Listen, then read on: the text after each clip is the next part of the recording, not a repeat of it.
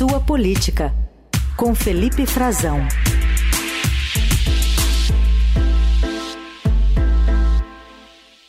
Oi, Frazão, bom dia. Oi, Heisen, bom dia para você. Uma excelente quinta-feira para você, para os nossos melhores ouvintes. Bom, hoje uma coluna político-policial, porque está em andamento uma operação da Polícia Federal que tem como alvos ex-ministros, ex-assessores do ex-presidente Bolsonaro e ele mesmo tendo que entregar o passaporte. Verdade, Heisen. Político-policial, porque tem muitas repercussões. Inclusive, é uma operação sobre crimes é, que tentavam, né? Se a Polícia Federal colocou na rua essa, essa investigação com suspeitas de tentativa de abolição do Estado Democrático de Direito por, por meio de um golpe de Estado, é, que envolvia servidores civis e, como queria boa parte da população brasileira, sobretudo né, os apoiadores do ex-presidente Jair Bolsonaro, uma intervenção militar, também com envolvimento, inclusive mandado de prisão contra militares. Né, os crimes investigados, é, em tese, né, que eles estão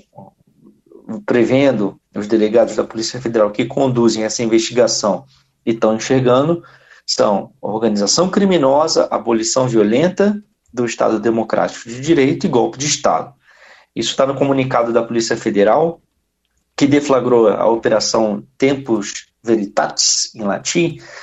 nesta quinta-feira, Heisen, cumprindo 33 mandados de busca e apreensão, quatro de prisão preventiva, entre os quais são dois militares e, e do, pelo menos dois, um deles militar também, mas dois ex-assessores diretos do presidente Bolsonaro trabalhavam no gabinete dele. Um deles trabalhou também na, na ajudança de ordens com uma peça-chave para essa operação, que foi o coronel Mauro Cid.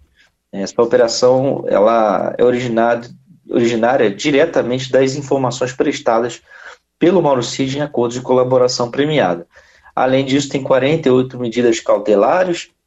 né, que incluem a entrega de passaporte, a proibição dos investigados de se ausentar do país, de manter contratos em, entre si, né, e está sendo deflagrada em, no Amazonas, Rio, São Paulo, Minas, Mato Grosso do Sul, Ceará, Espírito Santo, Paraná, Goiás, e também no Distrito Federal, tem informação de que a Polícia Federal está na casa do ex-ministro da Justiça, Anderson Torres, na casa do ex-ministro do Gabinete de Segurança Institucional, Augusto Heleno, também militar, mas quem já está preso, quem já conseguiram prender, isso confirmado já para os seus é, advogados, assim, o Felipe Martins, né, o ex-assessor internacional, é, faz a função que hoje era, tinha a função né, que hoje exerce o ministro, o ex-ministro Celso Amorim para o presidente Lula. É, o Felipe Martins era um assessor é, de, de viés político, que cuidava bastante dessa agenda internacional uh, do Bolsonaro, mas segundo Mauro Cid, na delação dele, foi ele quem levou é, em versão impressa e digital para dentro do Palácio da Alvorada uma sugestão, não se sabe ainda se é de autoria intelectual inteiramente dele ou não, mas ele levou uma minuta, aquela famosa minuta de golpe, que foi encontrada primeiro na casa do Anderson Torres, impressa. Né, foi encontrada é, num, num, arquivo que ele mantinha, que ele alegou naquele momento, né, não sabia bem o que dizer, ele inclusive estava fora do país, chegou do país, depois voltou para o Brasil sem celular, né, nunca sumiu o celular do, Anderson, do Anderson Torres lá em, em, na Flórida, se eu salvo melhor juízo era lá que ele estava, e o Felipe Martins é, teria sido então a pessoa que levou esse documento, essa sugestão para dentro do Palácio do Alvorada no fim do ano passado, é, sugerindo quando Bolsonaro, segundo o relato do, do CID também e de outras fontes, é, cogitava um, uma espécie de intervenção na justiça eleitoral, anular o resultado das eleições, prender é, o ministro Alexandre de Moraes, que, estava à frente da, dessas é, operações, investigações, todos e relato o caso também. E o, na época o Anderson Torres, também alvo hoje, é, dizia que ele estava querendo jogar aquele papel fora. Você lembra disso, né, Raíssa? Uhum. E, o, o, outro é o Marcelo Câmara, que, tam, que é também militar. O Marcelo Câmara atuou em, em teve alguma participação na chamada ABIN paralela, dentro do Palácio é, do Planalto, atuava ali na, na inteligência, o que Bolsonaro chamava de sua inteligência particular, levantando informações, depois foi trabalhar com Mauro Cid, os dois já estão presos. Mas, é, além disso, eu, eu destacar assim, que essa operação chega pela primeira vez nessa tentativa de golpe, é, nessa tentativa de anular, de minar a confiança da, da população é, no sistema eleitoral brasileiro, que veio de longa data até é, o, o culminar no 8 de janeiro, Uh, sendo incentivado e reiterado várias vezes pelo presidente Bolsonaro, o que os militares costumam chamar, né, inclusive, Heisen, de, de operações psicológicas, eles usam esse termo, né, eles usam essa, esse termo para se referir a uma série de ações eh, deflagradas por eh, militares treinados, especializados nisso, do, do comando de forças eh, especiais, do comando do batalhão de forças especiais, né, que está aqui em Goiânia, próximo do, de Brasília, é, onde que Mauro Cid depois é, ia trabalhar também nessa mesma região, né, nessa mesma área, uma, um elemento é, bastante prestigiado, né, um, uma organização prestigiada dentro do Exército Brasileiro, mas que eles costumam usar esse termo para essas táticas de divulgação de informações, de contra-informação, de propaganda, para levar pessoas a se comportar de determinada maneira, né? É, de acordo, claro, com, com seus interesses. E isso é também investigado, porque, segundo a Polícia Federal, é, havia dois núcleos de atuação, né? um que estava disseminando essa ideia da fraude, que nunca se comprovou, aliás, Bolsonaro colocou inclusive os militares para tentar comprovar de toda maneira, né, de todas as formas, revirar ah, o código-fonte das urnas eletrônicas, depois de emitir um relatório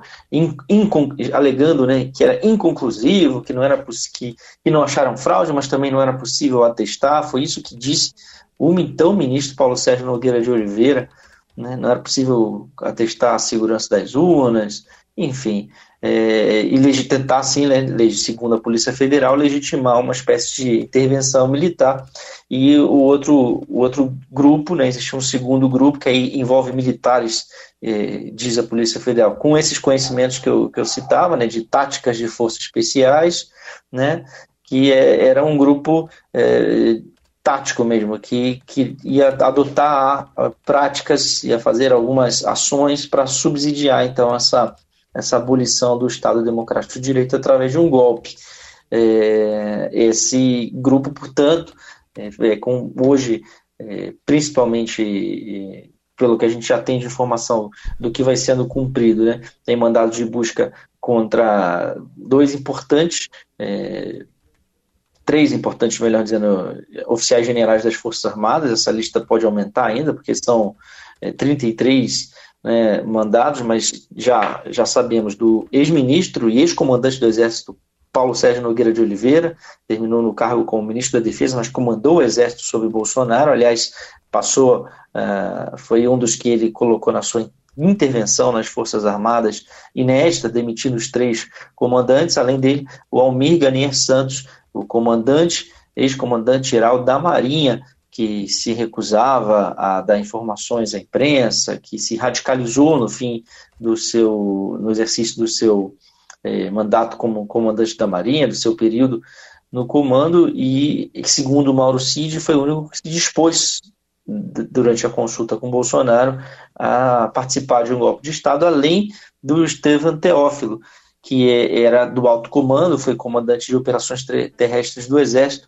mas que era inclusive um dos mais antigos, estava na lista, depois acabou sendo aposentado, é, foi para a reserva, mas era um dos mais antigos oficiais do alto comando, de uma família de, de, de militares que chegaram ao oficialato, ao generalato bastante tradicional, além do Braga Neto também, né, o ex-ministro da Defesa, general Braga Neto, foi candidato a vice eh, na chapa, teria participado dessas discussões pessoalmente no Alvorada a respeito de uma tentativa de golpe, do ex-general Augusto Heleno, mas já me refiro a ele como eh, ex-ministro do Gabinete de Segurança Institucional, do Valdemar Costa Neto, outros assessores, mas os quatro mandados de prisão, que são prisões preventivas, viu, Heisen?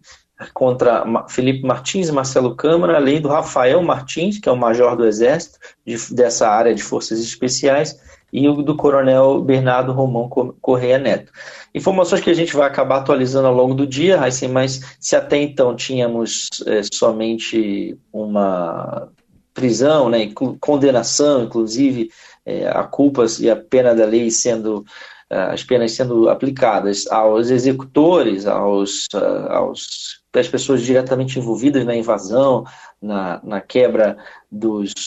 tentativa de quebra da estabilidade democrática, né, de romper com o Estado de Direito, com aqueles que foram, de fato, invadiram os palácios no 8 de janeiro, e eram 30, já tem mais 29 sendo condenados, né? o, o Supremo já tem essa condenação encaminhada para eles é, em fevereiro. Agora, pela primeira vez, chega-se mais próximo do ex-presidente Jair Bolsonaro, que foi obrigado a, a entregar né, o seu passaporte, está proibido de, de deixar o país sem autorização uh, judicial, é isso que significa, e, começa a chegar nos, eh, no, no, núcleo que elaborou, segundo a Polícia Federal, idealizou né, e tomou medidas práticas para se concretizar um golpe de Estado que manteria, é, por meio de uma intervenção, Jair Bolsonaro no poder. Muito bem, é. Esse, nesse caso, literalmente, pode-se dizer que o buraco dessa vez está sendo mais em cima, né, Frazão? bem, bem mais em cima, né? Falta, é, assim, falta a gente saber, inclusive, assim, também a lista completa. É claro que ao longo do dia isso vai ser hum, atualizado pela Polícia Federal, mas também a partir da, da concretização dessa operação, é, ter acesso aos elementos que levarão a isso e também saber se houve outros pedidos mais graves, inclusive como de prisão preventiva de um elemento ou outro. Mas é claro que isso vai acabar deflagrando aquela é, longa choradeira, né, um, um excesso, inclusive, é, de um, exercício né, que, que, a oposição tem feito é, de tentar transformar né, crimes, investigações de crime, com é, manifestação de opinião política. Né? É preciso a gente separar bem isso, mas eu tenho certeza que há uma cautela aí em relação ao ex-presidente Jair Bolsonaro da Polícia Federal, inclusive, é claro, para evitar qualquer tipo de convulsão social ou de acusação de que eles estão agindo de forma é, puramente política e tal, até porque não tem, não tem eleição, né? Esse, esse argumento existe, mas é mais difícil porque não tem eleição para ele é, tão cedo, ele está impedido de concorrer. Mas é claro que se deteriora muito a capacidade e a imagem política dele com, com essa operação, é uma eventual prisão, enfim, que é cogitada por ele mesmo, pelos seus aliados. É, volta e meia eles falam que esse é o objetivo e tudo mais, mas o importante é que essa operação, que venha a público todos os fatos né, que, que sustentaram essa, essas medidas hoje, medidas graves contra ex-ministros, contra ex-ministros civis e militares, um núcleo muito próximo do, do ex-presidente Jair Bolsonaro, ele mesmo, né, alvo da operação, e também esse núcleo que, que ficou com ele até o fim, né, que se, dentre eles, pessoas que se dispuseram a se envolver é, numa tentativa de golpe, como havia sido denunciado pelo Mauro Cid. Tudo bem, a gente continua atualizando as informações também lá no portal do Estadão sobre essa operação da Polícia Federal. Frazão, obrigado e bom carnaval. Ah, é verdade, Raíssa. Bom carnaval para você também, para os nossos